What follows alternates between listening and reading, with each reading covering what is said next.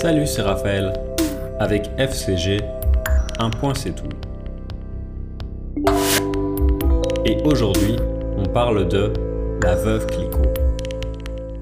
À une époque où les femmes n'avaient pas le droit de travailler ou d'ouvrir un compte en banque, la femme d'affaires Barbe Nicole Clicquot fait exception.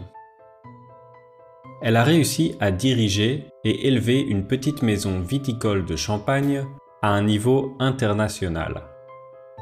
Le champagne Veuve Clicquot est encore aujourd'hui un des plus célèbres au monde. Barbe Nicole Ponsardin est née dans une famille noble à Reims en 1777. Après avoir été cachée par ses parents pendant la Révolution française, elle est mariée en 1798 à François Clicquot, héritier d'une maison de vin en Champagne. Mais François meurt quelques années plus tard d'une mauvaise fièvre et laisse Barbe Nicole seule à l'âge de 28 ans. Son statut de veuve et l'expérience qu'elle a acquise dans l'industrie vinicole lui permettent de rester aux commandes de l'entreprise de son mari. Avec beaucoup d'ambition, d'inventivité et de persévérance, elle réussit à traverser les guerres napoléoniennes, les blocus maritimes et continentaux et fait de sa maison une des plus grandes entreprises, aujourd'hui filiale du géant français des produits de luxe LVMH.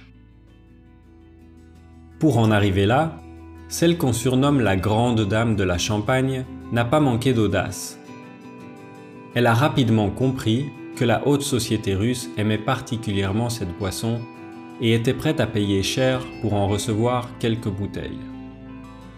En 1814, quand l'Empire russe et les Alliés prennent Paris et forcent Napoléon à abdiquer, elle ignore le blocus continental et envoie 10 550 bouteilles à l'ennemi à Saint-Pétersbourg pour les féliciter.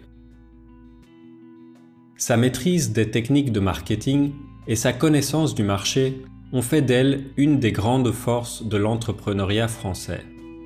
Au point qu'en 1972, la marque lance le prix Veuve Clicquot de la femme d'affaires. Ce prix rend hommage à l'esprit d'entreprise de Madame Clicquot et récompense les femmes qui s'engagent avec succès dans le monde des affaires. Si vous mourrez d'envie de savoir ce que goûtait un verre de champagne à l'époque de la veuve Clicquot, vous avez de la chance. En 2010, 47 bouteilles de champagne datant de 1839 ont été repêchées dans la mer Baltique.